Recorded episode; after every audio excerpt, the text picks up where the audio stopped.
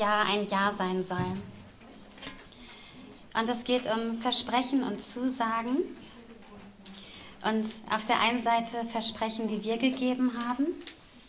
Und da sagt Jesus uns in Matthäus 5, Vers 37, euer Ja sei ein Ja und euer Nein ein Nein. Und Jesus möchte, dass wir unsere Zusagen halten. Er sagt uns, dein Ja soll ein Ja sein. Jesus möchte, dass wir zuverlässig sind und zu unserem Wort stehen. Und er möchte auch, dass wir die Wahrheit sagen und aufrichtig sind. Und ich möchte eine zuverlässige Nachfolgerin Jesu sein. Ich möchte eine zuverlässige Ehefrau, Mutter, Schwester, Freundin, Tochter, Mitarbeiterin in dieser Gemeinde sein. Das möchte ich. Und auf der anderen Seite geht es heute auch um Versprechen, die Gott uns gemacht hat und die er auch immer noch macht. Denn Jesus Christus ist immer derselbe, gestern, heute und in alle Ewigkeit. Jesus verändert sich nie. Und seine Zusagen, die in der Bibel stehen, die sind wahr. Und die gelten uns heute noch genauso, wie sie damals Gottes Volk gegolten haben. Und kennt ihr das, wenn Kinder sagen, versprochen ist versprochen und wird nicht gebrochen? Oder wenn Kinder sagen, du hast es mir aber versprochen.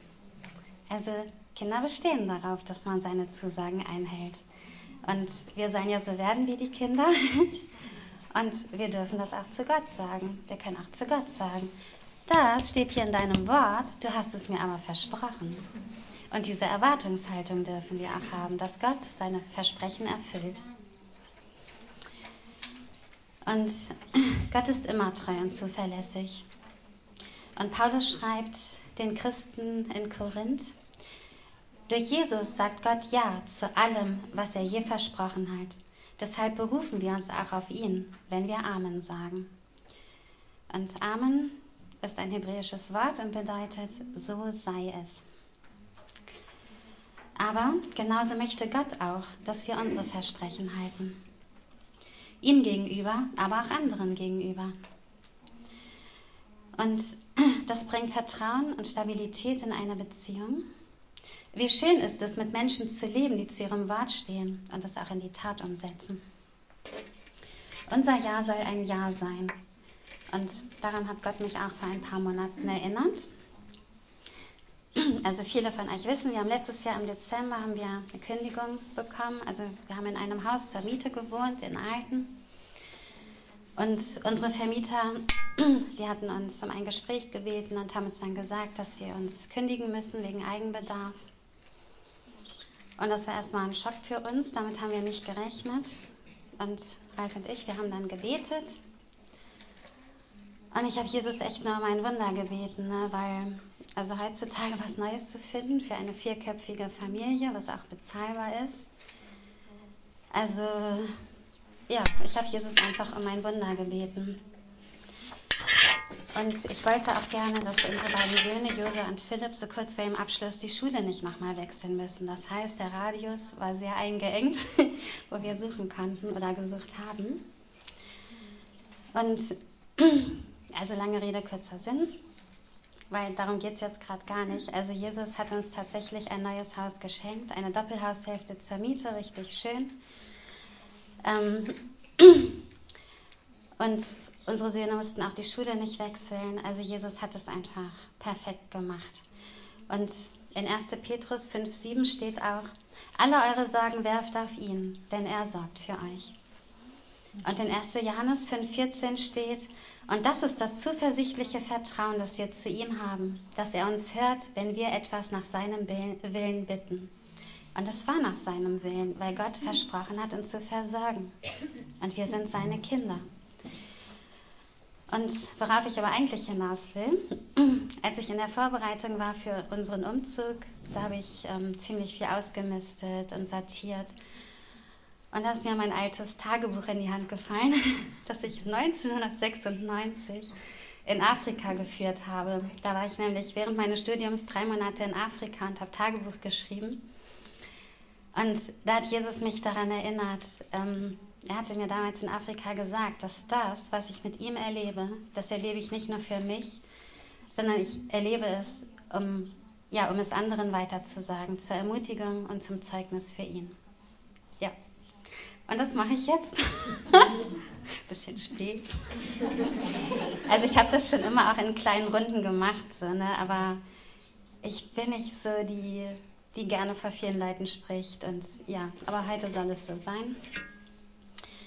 Und also kurz so zu mir, ich, als ich so 18, 19 war, da habe ich mir Gedanken gemacht über den Sinn in meinem Leben und habe mich gefragt, wozu lebe ich eigentlich? Und ähm, also ich wurde zwar als Baby getauft und konfirmiert, aber ich habe das mit Jesus alles überhaupt nicht verstanden.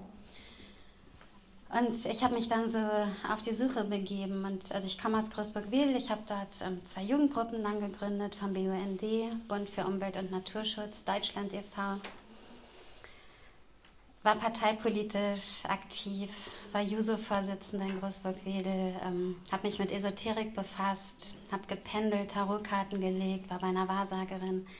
Und nichts hat mir die Erfüllung gebracht, wonach ich mich gesehnt habe. Und ja, in dieser Zeit hat dann eine Freundin von mir mich zu einer Veranstaltung in die freikirchliche Gemeinde in Großburg-Wedel eingeladen.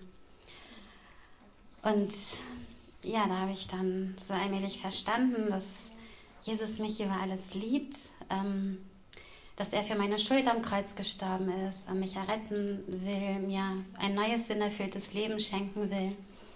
Aber mir war auch klar, wenn ich Jesus mein Leben gebe, dann geht es nicht mehr darum, was ich will, sondern dann geht es nur noch darum, was er will. Ne? Also wenn man jemandem etwas gibt, dann gehört es einem nicht mehr. Und das war echt ein Prozess von einem halben Jahr, weil ich so willensstark war und gedacht habe, also will ich das wirklich, dass Jesus mein Leben bestimmt. Aber ich habe mich dann nach einem halben Jahr ganz bewusst für Jesus entschieden. Die beste Entscheidung meines Lebens. Und ich bin dann, also das war Pfingsten 94, da habe ich mich für Jesus entschieden. Und ich bin seit Januar 95 hier in dieser Gemeinde. Und am 20. August 95 war meine Taufe.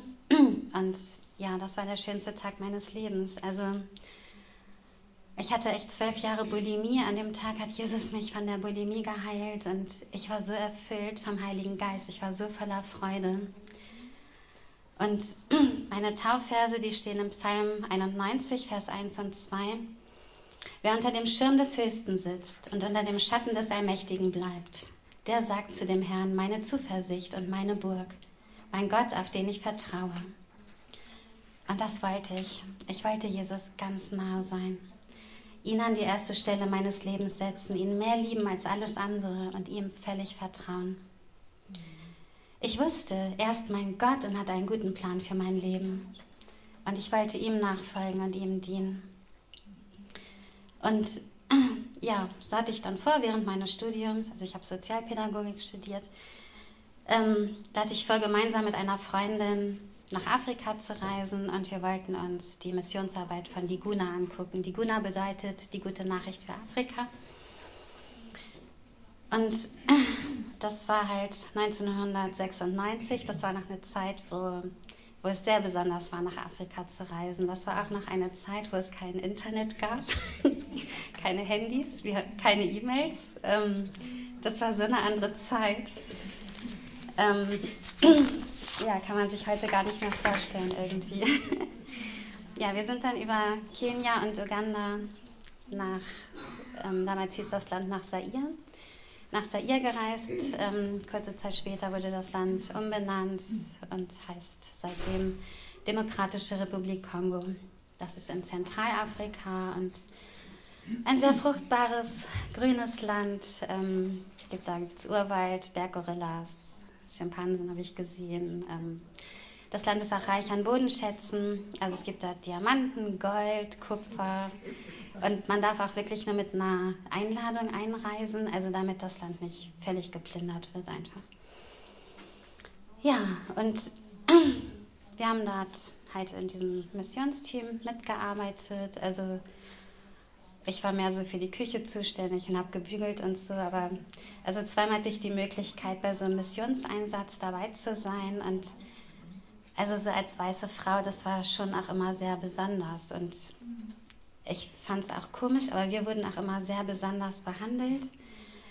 Und bei dem ersten Einsatz, da war noch eine andere deutsche Missionarin dabei und sonst halt wirklich nur farbige.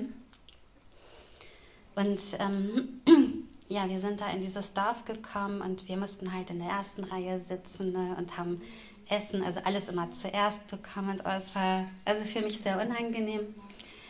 Und dann war es halt so, dass ähm, ja, es wurde dann halt evangelisiert, also es wurde ganz klar das Evangelium verkündet, es wurden Lieder gesungen, gebetet und danach wurde halt so ähm, zur Bekehrung aufgerufen und es sind da echt, ich weiß nicht, so zehn Leute oder so nach vorne gekommen. Also das war irgendwie so völlig normal in Afrika. Ähm, ja, und dann bei dem zweiten Einsatz, bei dem ich dabei war, da war ich die einzige Weiße. Und naja, wir waren dann da in diesem Dorf und zack, ähm, habe ich das Mikrofon in die Hand bekommen und dachte, Hä? so, ich habe echt gedacht, also ich, also ich war auch echt ein bisschen blöd. Ne? Ich habe dann echt gesagt, nee, ich, ich kann gar nichts sagen. Also ich habe echt gedacht, ach nein, wie schrecklich. Und habe dann aber auch kapiert, ne, für die war ich die Missionarin, die extra aus Deutschland angereist war und die hat jetzt nichts zu sagen. Also, und dann oh, habe ich so einen, so Druck gespürt. Ne? Und also auch so vom Heiligen Geist. Und ich habe gedacht, nee, Jesus, ich muss hier jetzt was sagen. Und ich habe dann echt nur gebetet, Jesus, gebrauche mich jetzt, gib du mir die Worte. Und dann war es echt so, also Gott hat durch mich gesprochen. Ne? Er hat mir einen Satz gegeben, den habe ich gesagt, der wurde dann übersetzt. Dann hat er mir den nächsten Satz gesagt, der wurde übersetzt. Und es war so unfassbar. Und das war nicht ich, die gesprochen hat. Naja, und danach wurde zur Bekehrung aufgerufen. Und es kam tatsächlich, ich weiß es nicht mehr, acht oder zehn Leute nach vorne. Und ich habe gedacht, äh, das gibt's doch nicht. Ne? Aber Gott macht es. Und da habe ich so verstanden, ne? ich muss einfach nur die Bereitschaft haben. Ich muss mich Jesus einfach nur zur Verfügung stellen und er macht es. Und er gebraucht echt die hinterletzten Dullis. Und in Jeremia 39, 18 steht, denn ich werde dir, dir helfen, weil du mir vertraut hast. Und Paulus sagt im Brief an die Philippa in Kapitel 4, Vers 13, ich vermag alles durch den, der mich stark macht, Christus. Und dann gab es noch eine Situation, da waren wir irgendwie im Land unterwegs und ich weiß noch, da waren wir in einer größeren Stadt und ich bin ganz allein über die Straße gegangen. Und im Kongo, also da herrscht ganz viel Korruption und der damalige Präsident Mobutu, also der hat sich selbst bereichert und hat sein Volk verhungern lassen.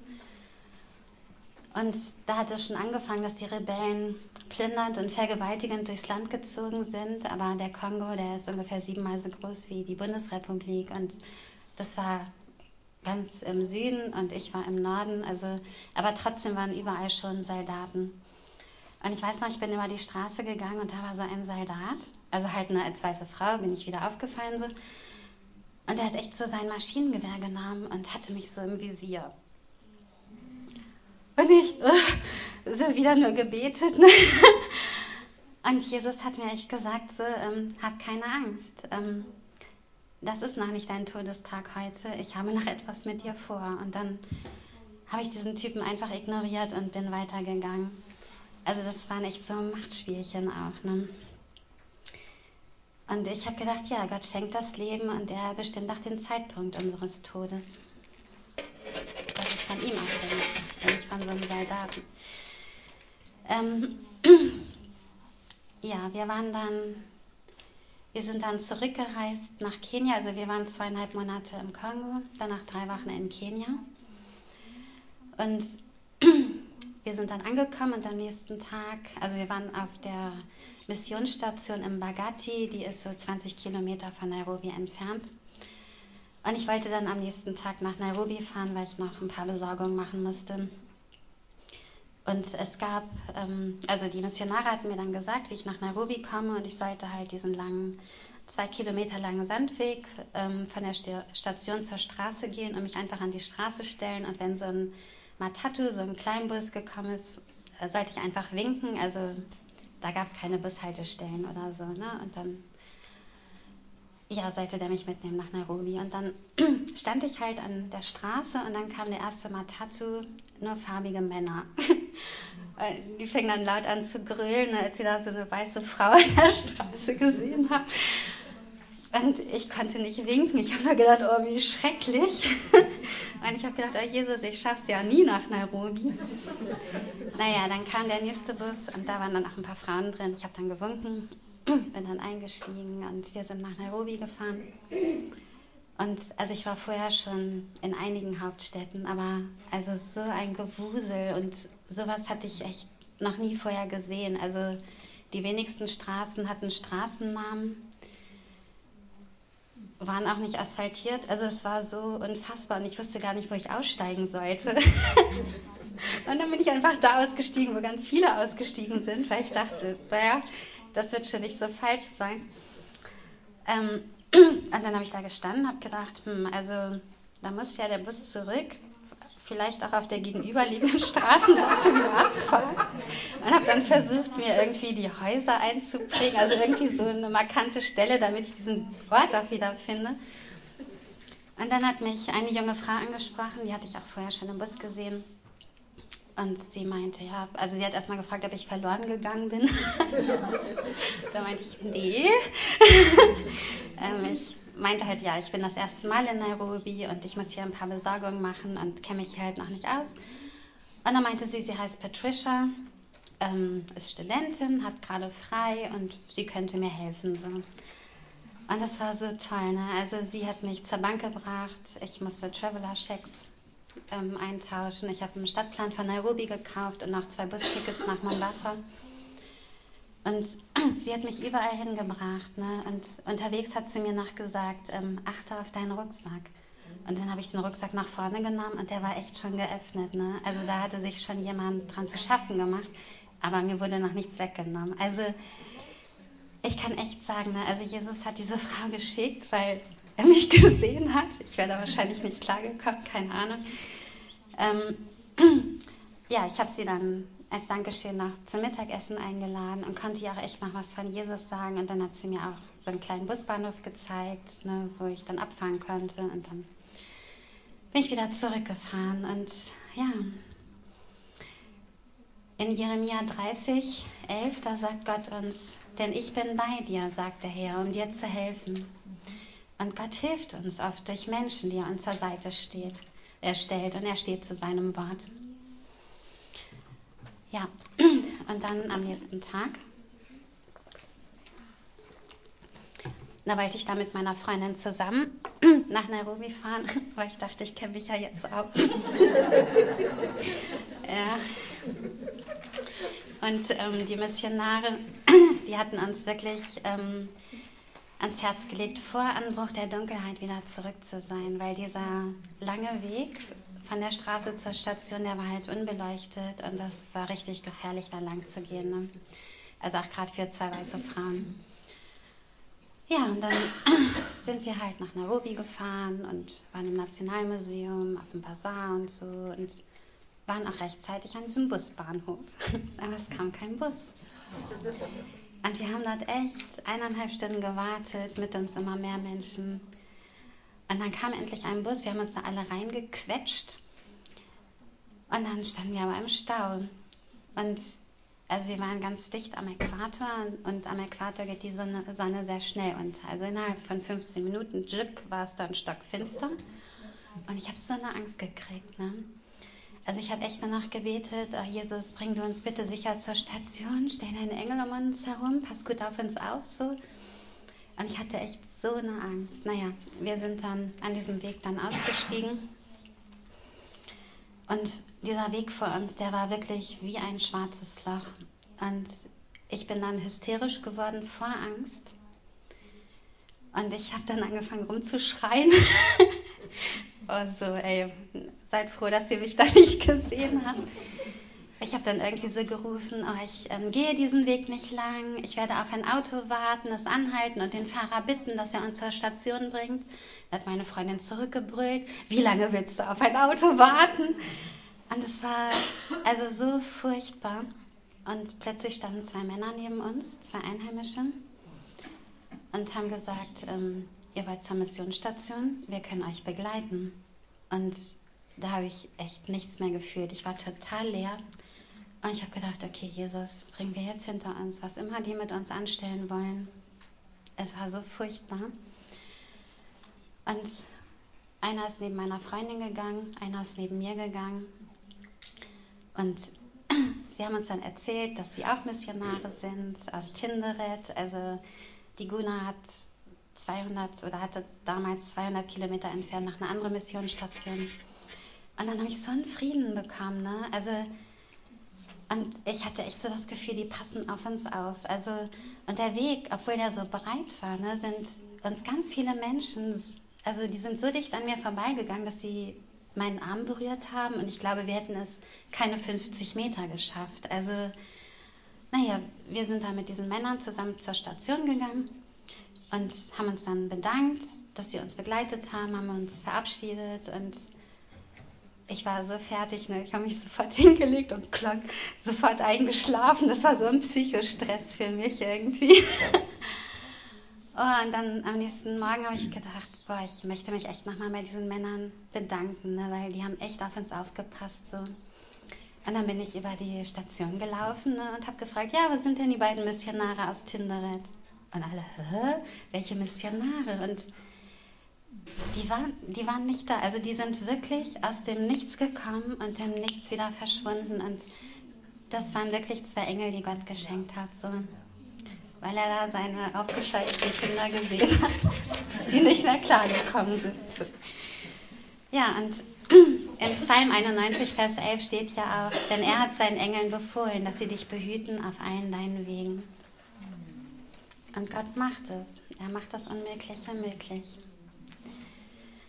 Ja, dann habe ich mein Studium abgeschlossen und wollte mein Anerkennungsjahr machen, habe drei Bewerbungen geschrieben. Also ich habe mich im Hauptstudium auf geistig Behindertenpädagogik spezialisiert und ja, wollte auch in dem Bereich arbeiten. Und dann ähm, war ich auch eingeladen zu einem Gespräch und hatte dann auch die Zusage in einem Wohnheim und konnte mir auch richtig gut vorstellen, da zu arbeiten. Das war allerdings mit Schichtdienst Wochenenddienst und ich hatte einen ziemlich weiten Fahrtweg. Und danach ähm, haben die anderen beiden Einrichtungen sich auch noch gemeldet und dort hätte ich auch eine Zusage bekommen. Und da hätte ich geregelte Arbeitszeiten gehabt, kein Wochenenddienst, es wäre viel dichter dran gewesen. Aber Jesus hat mir gesagt, dein Ja soll ein Ja sein. Und dann habe ich gedacht, okay. Dann habe ich das so alles gelassen und ähm, ziemlich am Anfang, ähm, also da habe ich erstmal die Bewohner kennengelernt. Das war so ein Wohnheim mit 17 Bewohnern. Es gehörten noch zwei andere Wohnheime dazu. Also es war ein Wohnheimverbund.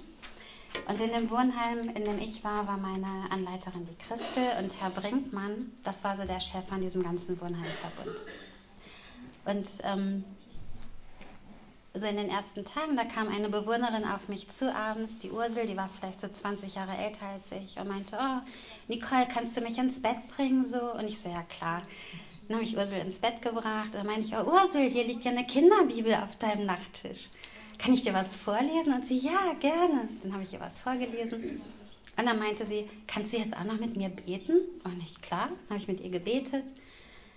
Und dann habe ich hinterher aber gedacht, ne, also wir dürften ja nicht so die Bewohner beeinflussen, also so politisch oder religiös oder so. Und dann habe ich gedacht, ich gehe jetzt einfach in die Offensive und frage meine Anleiterin und habe Christel dann gefragt, ähm, ist es okay, wenn ich mit den Bewohnern bete? Also Ursula hat mich gefragt und ich habe es gemacht und ich bin halt gläubig, für mich gehört das Gebet dazu und dann meinte sie, sie hat kein Problem damit, ähm, aber ich sollte lieber mal mit Herrn Brinkmann sprechen. So. Ja, dann habe ich mir einen Termin bei Herrn Brinkmann geben lassen und war dann bei ihm und habe ihm halt erzählt, ja, ich habe mit Ursel gebetet, sie hatte mich darum gebeten, ich bin gläubig und ich wollte einfach mal fragen, ob das okay ist.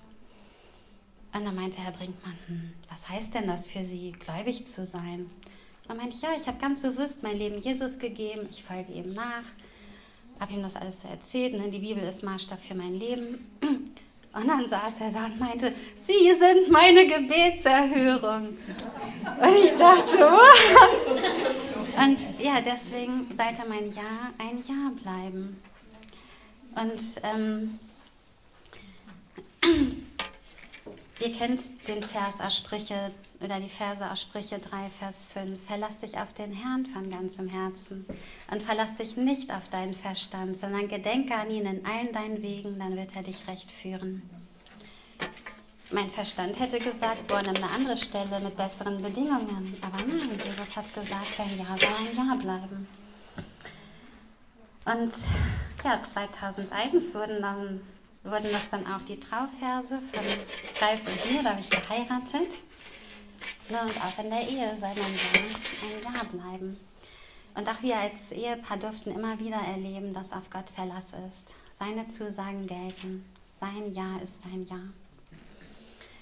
Und ich bin dann schwanger geworden mit Josua, mit unserem ersten Sohn. Und diese Schwangerschaft, die war ziemlich schrecklich. Auch sehr angstbehaftet. Also mir ging es nicht gut. Und es hieß immer, Josua ist zu klein, nicht gut entwickelt und so. Und auf jeden Fall weiß ich, also hatte ich so einen Tag, oder ich hatte ganz viele Tage, aber einen Tag, wo es mir richtig schlecht ging. Und ich war so weinerlich drauf, habe mich zusammengerissen, weil das an dem Wochenende sollte auch eine Männerfreizeit stattfinden und Ralf wollte gerne mit zur Männerfreizeit. Und er hat dann schon gespürt, dass es mir nicht gut ging so und meinte dann, ja, ich kann auch hier bleiben, ich kann auch bei dir bleiben. Und ich meinte, nein, ich komme schon klar und so, ne, fahr mit. Naja, und als er dann weg war, habe ich erstmal geheult. Und ich musste dann noch fürs Wochenende einkaufen, habe mich dann auf mein Fahrrad gesetzt. Wir haben damals in der Kästnerstraße gewohnt. Und ich bin dann heulend die Marienstraße entlang gefahren. Ähm, war dann vom Supermarkt, habe mein Fahrrad angeschlossen, Tränen abgewischt. Und dann kam so ein alter Mann auf mich zu mit seinem orangefarbenen Klapprad. Und der fing dann einfach an zu reden, ähm, dass seit dem Zweiten Weltkrieg hat er so Splitter im Körper und lebt halt immer mit Schmerzen. Und dann meinte ich, boah, das tut mir leid. Also, naja, und dann meinte er, ja, und seine Frau ist vor kurzem an Krebs erkrankt und er war jetzt schon öfter mit ihr auf der Krebsstation und er war geschockt darüber, dass es dort so viele junge Patientinnen gab. Und da habe ich gedacht, boah, ne, also ich heule hier rum, drehe mich nur um mich selbst, bin voller Selbstmitleid, ne, wie peinlich. Also, und es gibt Menschen, die haben so Hammerprobleme, ne? Also, da habe ich erstmal gedacht, oh, also, ja, da habe ich mich erstmal für mich selbst geschämt. So. Naja, und dann hat er mir erzählt, dass er ähm, selbst, also er und seine Frau, die hatten sich halt immer Kinder gewünscht und konnten selbst keine Kinder bekommen. Und dann meinte er zu mir, also wenn ich eine Tochter hätte haben dürfen, dann hätte ich mir so eine wie sie gewünscht. Und das war echt, das war Gott, der in dem Moment zu mir gesprochen hat. Und dann meinte er zu mir, und, sind Sie verheiratet? Und ich, ja. Und er, und, haben Sie einen guten Mann? Ja. Und dann meinte er, dann haben Sie doch Grund zur Freude. Und dann ist er so weitergeschoben und ich stand da und dachte, ja. Also so, da, da musste ich mal wieder so gerade gerückt werden. Ähm, und in Jeremia 31,3, da steht ja auch, ich habe dich je und je geliebt, darum habe ich dich zu mir gezogen aus lauter Güte. Und das ist ein Versprechen von Gott. Er hat uns schon immer geliebt und er wird uns immer lieben. Und in Epheser 1, 4 bis 7 steht, denn in Christus hat er uns schon vor Erschaffung der Welt erwählt, mit dem Ziel, dass wir ein geheiligtes und untadliges Leben führen. Ein Leben in seiner Gegenwart und erfüllt von seiner Liebe. Von allem Anfang an hat er uns dazu bestimmt, durch Jesus Christus seine Söhne und Töchter zu werden. Das war sein Plan, so hatte er es beschlossen. Und das alles soll zum Ruhm seiner wunderbaren Gnade beitragen, die er uns durch seinen geliebten Sohn erwiesen hat. Durch ihn, der sein Blut für uns vergossen hat, sind wir erlöst. Durch ihn sind unsere Verfehlungen vergeben. Daran wird sichtbar, wie groß Gottes Gnade ist. Schon vor Anbeginn der Welt wollte Gott mich und dich. Bevor wir irgendetwas taten oder waren, bestimmte Gott, dass wir Teil seines Reiches werden würden. Gott hat Ja zu mir und dir gesagt und daran wird sich niemals etwas ändern. Niemals. Ja, und wir sind dann nach Rickling gezogen und irgendwann sind wir dann von Rickling nach Alten gezogen. Und ähm, als wir nach Alten ziehen wollten, also da mussten wir auch unsere Jungs, ähm, ja, da mussten unsere Jungs auch die Schule wechseln und wir mussten sie neu anmelden und ich hatte irgendwie für Josua eine Schule rausgesucht in Sehende. Also irgendwie habe ich gedacht, also das wäre die beste Schule für ihn. Und ich habe dann angefangen, also wir waren dann dort beim Schulleiter, Josa und ich, und ähm, ich habe ihn dort angemeldet und der Schulleiter meinte dann, ähm, Frau Weidauer, also eigentlich ist, gehört Alten zu Lehrte und eigentlich können wir Josa gar nicht aufnehmen, so, ne? Und naja, wir haben dann auch eine Absage gekriegt und ich habe trotzdem E-Mails geschrieben. Ich habe trotzdem dort mit einer Lehrerin gesprochen und irgendwann meinte Ralf zu mir, sag mal, vertraust du Jesus gar nicht? Wir haben doch dafür gebetet. Und dann habe ich gedacht, hä? Und da musste ich ganz ehrlich zugeben, da ist irgendwas in mir, ich vertraue Jesus nicht, ich mache das hier. Und dann habe ich so gebetet und habe gesagt, ey Jesus, was ist denn da in mir passiert? Warum? Ich habe Angst, dir zu vertrauen. Was ist denn das? Und ich habe so gedacht, in Afrika, ich war so eng mit Jesus zusammen und ich habe ihm total vertraut. Und ich habe gemerkt, boah, da ist irgendwas in meinem Herzen, also richtig komisch, aber ich konnte es nicht benennen. Und ich habe gesagt, Jesus, wenn da Sünde ist in meinem Leben oder wenn da irgendwas ist, dann zeig du es mir. So, warum habe ich denn Angst, dir zu vertrauen? Naja, und dann ein paar Tage später, ich war allein, also alleine zu Hause. Josa und Philipp waren in der Schule, Ralf zur Arbeit und ich stand so im Bad, habe Zähne geputzt, stand so vor dem Spiegel. Und dann hat Jesus mir gesagt, ich wollte dir nur die Last abnehmen. Und da habe ich es plötzlich kapiert. Und also ich war ja schwanger zwischen Josa und Philipp und musste im fünften Schwangerschaftsmonat mein totes Baby entbinden. Das habe ich hier schon mal erzählt. Und ich habe das auch gut aufgearbeitet. Also ich wusste, mein Baby ist gerettet, es ist bei Jesus. Und wo geht es einem besser als bei Jesus? Also damit bin ich klargekommen. Aber womit ich nicht klargekommen bin, ist, dass Gott erst diese Freude geschenkt hat. Und dann war das so, als hätte er gesagt, Edgy Badge darfst du doch nicht haben. Und das war für mich, das habe ich nicht verstanden. Also, und da hatte sich, das hatte sich so in mein Herz geschlichen, so ein Misstrauen Gott gegenüber. So, meint er es wirklich gut mit mir? Und in dem Moment, als Jesus mir gesagt hat, ich wollte dir nur die Last abnehmen, da habe ich verstanden, wie viel Liebe also er für mich hatte, weil Gott hat ja den umfassenden Überblick. Und Gott hat gewusst, dass wir noch den Philipp kriegen und dass mein Mann mehrere lange Krankheitsphasen in unserer Ehe haben wird. Und nachdem Philipp geboren wurde, also war Ralf das erste Mal richtig lange krank mit Krankenhausaufenthalten, der ist umgekippt, also da hatte er diese Borreliose und also richtig heftig. Und Gott hat gewusst, ne? also ich war eh schon überfordert mit zwei kleinen Kindern und einem kranken Mann. Und wenn ich dann noch ein schwerbehindertes Kind, und dieses Kind wäre schwerbehindert gewesen, gehabt hätte, wäre ich überfordert gewesen. Also ich hätte es trotzdem haben wollen. Aber Gott hat gewusst, dass ich das nicht schaffe. Und in dem Moment hat er mir gesagt, ich wollte dir nur die Last abnehmen. Und da habe ich plötzlich seine liebevolle Fürsorge verstanden. Er hat den perfekten Blick und wusste, was noch alles kommen würde. Und da verstand ich plötzlich, dass denen, die Gott lieben, alle Dinge zum Besten dienen. Und ja, da war ich dann aufgerufen, mein Ja zu Jesus zu erneuern und ähm, ihm wieder neu zu vertrauen. Und ich habe ihm dann diese ganze Schulsache hingelegt, habe sie losgelassen und ja, Jose hat den Schulplatz bekommen. Aber ich musste auch wirklich erst loslassen. Ich musste es ihm wirklich geben. Und ja, Gott hat ja auch versprochen, unser Versorger zu sein. Und ich lese jetzt nochmal Matthäus 6, 25 bis 34. Da Darum sage ich euch, sorgt euch nicht um euer Leben, was ihr essen und was ihr trinken sollt, noch um euren Leib, was ihr anziehen sollt. Ist nicht das Leben mehr als die Speise und der Leib mehr als die Kleidung? Seht die Vögel des Himmels an, sie säen nicht und ernten nicht, sie sammeln auch nicht in die Scheunen, und euer himmlischer Vater ernährt sie doch. Seid ihr nicht viel mehr wert als sie? Wer aber von euch kann durch sein Sorgen zu seiner Lebenslänge eine einzige Elle hinzusetzen? Und warum sorgt ihr euch um die Kleidung? Betrachtet die Lilien des Feldes, wie sie wachsen. Sie mühen sich nicht und spinnen nicht. Ich sage euch aber, dass auch Salomo in all seiner Herrlichkeit nicht gekleidet gewesen ist wie eine von ihnen. Wenn nun Gott das Gras des Feldes, das heute steht und morgen in den Ofen geworfen wird, so kleidet, wird er das nicht viel mehr euch tun, ihr Kleingläubigen? Darum sollt ihr nicht sorgen und sagen, was werden wir essen? Oder was werden wir trinken? Oder womit werden wir uns kleiden?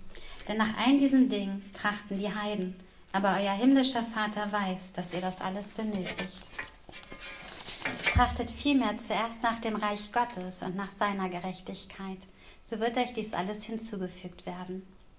Darum sollt ihr euch nicht sorgen um den morgigen Tag, denn der morgige Tag wird für das Seine sorgen. Jedem Tag genügt seine eigene Plage.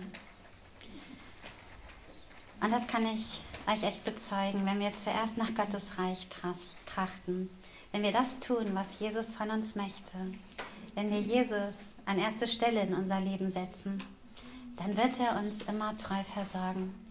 Mit dem, was wir zum Leben brauchen und sogar darüber hinaus.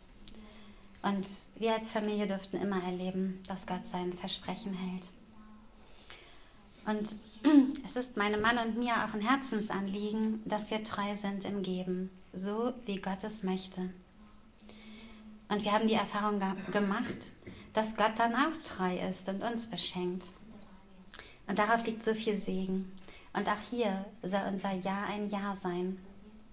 Auch hier sollen wir zuverlässig sein. Wenn wir es nicht sind, dann berauben wir uns selbst des Segens.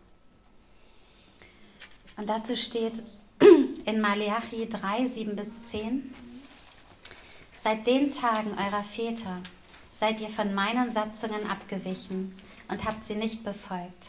Kehrt um zu mir, so will ich mich zu euch kehren, spricht der Herr der Herrscharen. Aber ihr fragt, worin sollen wir umkehren? Darf ein Mensch Gott berauben, wie ihr mich beraubt? Aber ihr fragt, worin haben wir dich beraubt? In den Zehnten und den Abgaben. Mit dem Fluch seid ihr verflucht worden, denn ihr habt mich beraubt, ihr, das ganze Volk. Bringt den Zehnten ganz in das Vorratshaus, damit Speise in meinem Haus sei, und prüft mich doch dadurch, spricht der Herr der Herrscharen, ob ich euch nicht die Fenster des Himmels öffnen und euch Segen in überreicher Fülle herabschütten werde. Und wir haben erlebt, wenn wir im geringsten treu sind darin, dann wird Gott immer unser Belohner sein.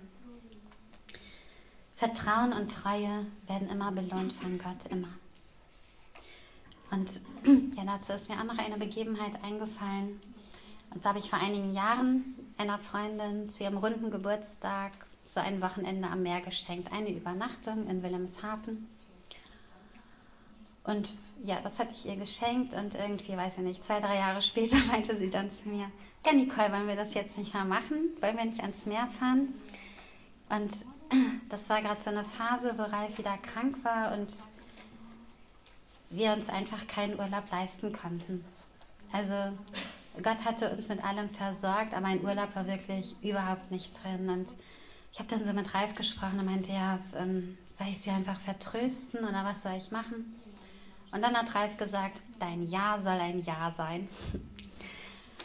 Okay, dann haben wir gebetet und dann, ja, war es echt so, ich habe für ein Ehepaar aus meiner Verwandtschaft hatte ich die Einkommensteuererklärung gemacht. Das waren auch schon Rentner und die haben 180 Euro wiederbekommen und das Geld haben sie mir geschenkt.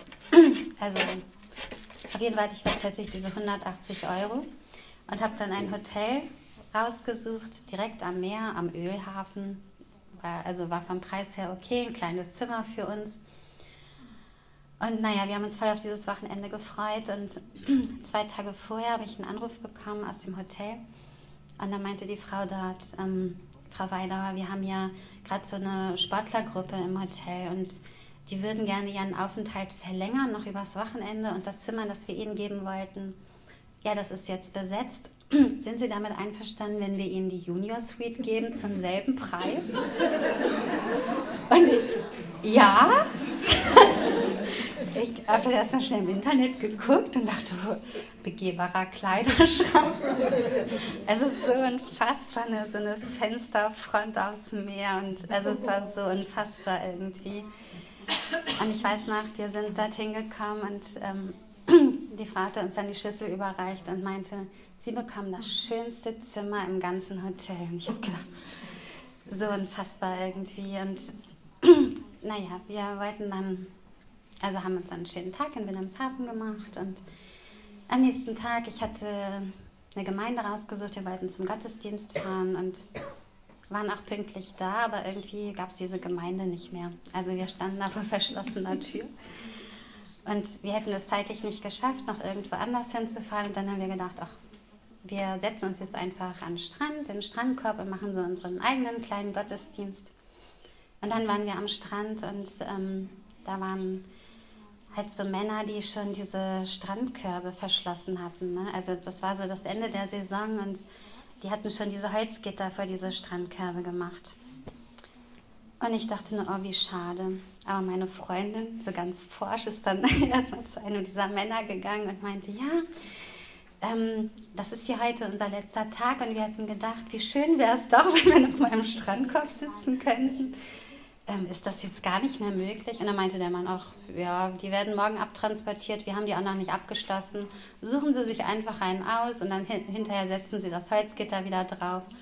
Er meinte, ja, und was müssen wir bezahlen? Der, ach, gar nichts. und dann konnten wir uns da echt einen Strandkorb aussuchen und haben dann echt im Strandkorb gesessen. Ne? Ich ähm, leite ja einen Frauenhauskreis hier in dieser Gemeinde und hatte meine Unterlagen noch dabei. Also wir haben richtig Bibelarbeit gemacht. Sie hatte ihr Andachtsbuch dabei. Wir haben gebetet und es war so schön, da mit Jesus zu sitzen und er hat das gemacht. Wir hatten dann sogar noch Geld für eine Hafenrundfahrt. und dann sind wir wieder gefahren. Und also ich habe echt so gedacht, ja, wir sind Königstöchter. Wir haben den reichsten Papa der ganzen Welt. Und in Markus 11, 23 bis 24 steht, denn wahrlich, ich sage euch, wenn jemand zu diesem Berg spricht, hebe dich und wirf dich ins Meer, und in seinem Herzen nicht zweifelt, sondern glaubt, dass das, was er sagt, geschieht, so wird es ihm zuteil werden, was immer er sagt. Darum sage ich euch alles, was, auch immer im, was ihr auch immer im Gebet erbittet, glaubt, dass ihr es empfangt, so wird es euch zuteil werden. In Jakobus 1, 6 bis 7 da steht, wer bittet, ohne zu zweifeln, der wird empfangen. Und in Jakobus 4, Vers 2 steht auch, ihr empfangt nicht, weil ihr nicht bittet. Und wenn dein Ja für Jesus ein Ja ist, wenn du eng mit ihm verbunden bist, wenn du Jesus liebst von ganzem Herzen, wenn du Zeit mit ihm verbringst, wenn du ihn an die erste Stelle in deinem Leben setzt, wenn du das tust, was er dir sagt, dann wird er dich mit allem versorgen, was du brauchst. Und darüber hinaus. Er beschenkt uns auch. Und ja, während Menschen uns vielleicht enttäuschen und wir selbst auch nicht immer unser Wort halten, ähm, können wir sicher sein, dass Gott immer zu seinem Wort steht. Gott ist anders als wir. Und das steht auch in 4. Mose 23, 19. Da steht, Gott ist kein Mensch, der lügt. Er ist nicht wie einer von uns, der seine Versprechen bald wieder bereut. Was er sagt, das tut er. Und was er ankündigt, das führt er aus. Und in einer Zeit, in der wir uns vielleicht nach oder überhaupt fragen, ne, worauf ist denn eigentlich noch Verlass, können wir in die Bibel schauen und beruhigt sein, dass Jesus die Konstante in unserem Leben ist. der sichere Fels, auf den wir bauen können. Er verspricht uns in seinem Wort Hilfe in der Not, Rettung, ewiges Leben, Trost, Kraft und Zuversicht. Gottes Wort hat Bestand in Ewigkeit. Und sei heute ermutigt, in diese Versprechen einzutauchen, die Gott dir in der Bibel macht. Stelle dein Leben auf Gottes Zusagen. Baue auf sein Wort. Egal, was andere Menschen dir sagen oder was gerade um dich herum passiert, schau auf Jesus. Und Gottes Versprechen sind immer noch aktuell und relevant. Und für mich ist das eine wunderbare Gewissheit und bringt Ruhe in mein Leben. Ich darf wissen, dass Jesus mich nicht allein lässt. Und ich vertraue darauf, wenn er mir sagt, siehe, ich bin bei euch alle Tage bis ans Ende der Welt. Und vielleicht wurdest du auch heute Vormittag an deine eigenen Zusagen erinnert. Und heute wäre die Gelegenheit, deine Versprechen einzulösen oder deine Versprechen zu erneuern. Vielleicht fühlst du dich auch herausgefordert, Gott ganz neu zu vertrauen. Und vielleicht fühlst du dich auch schwach und zerbrechlich.